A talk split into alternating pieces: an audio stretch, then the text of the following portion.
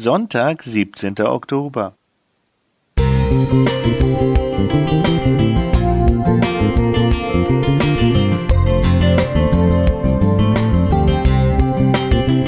Ein kleiner Lichtblick für den Tag.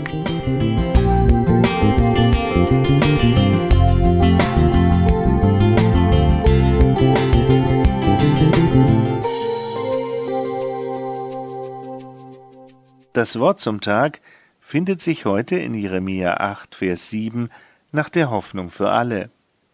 Selbst ein Storch weiß, wann er zurückkehren muss.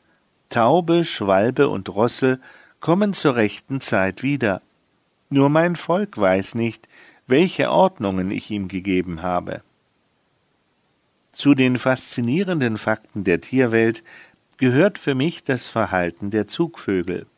Der Weißstorch zum Beispiel, die bekannteste Art der Störche in Europa, gehört zu den ausgesprochenen Langstreckenziehern.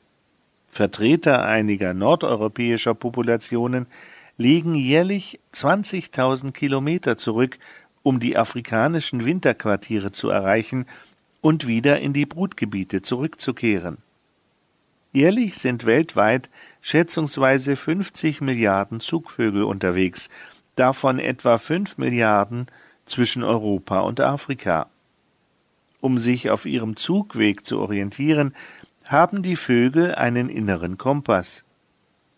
Die Vögel nutzen aber auch die astronomische Navigation, den Stand der Sterne oder der Sonne sowie Landmarken.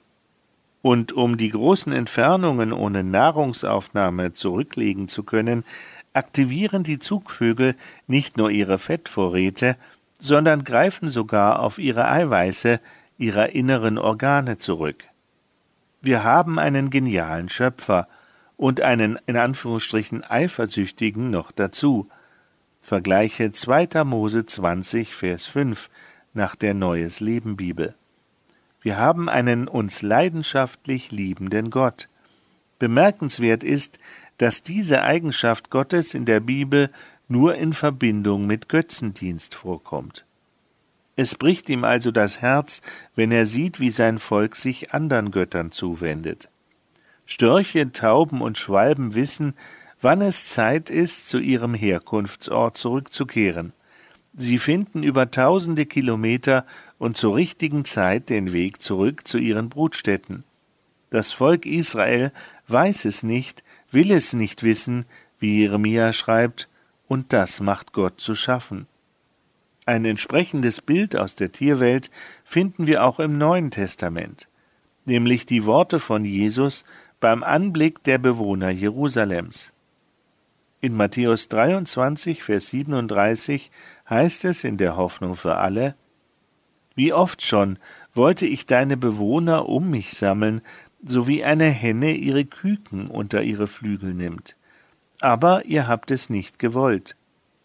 Auch in diesen Worten schwingt die Trauer eines leidenschaftlich liebenden Gottes mit, der sich danach sehnt, uns, seine Geschöpfe, die so gern ihre eigenen Wege gehen, wieder in die Arme zu schließen.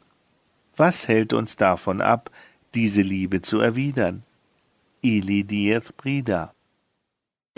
Música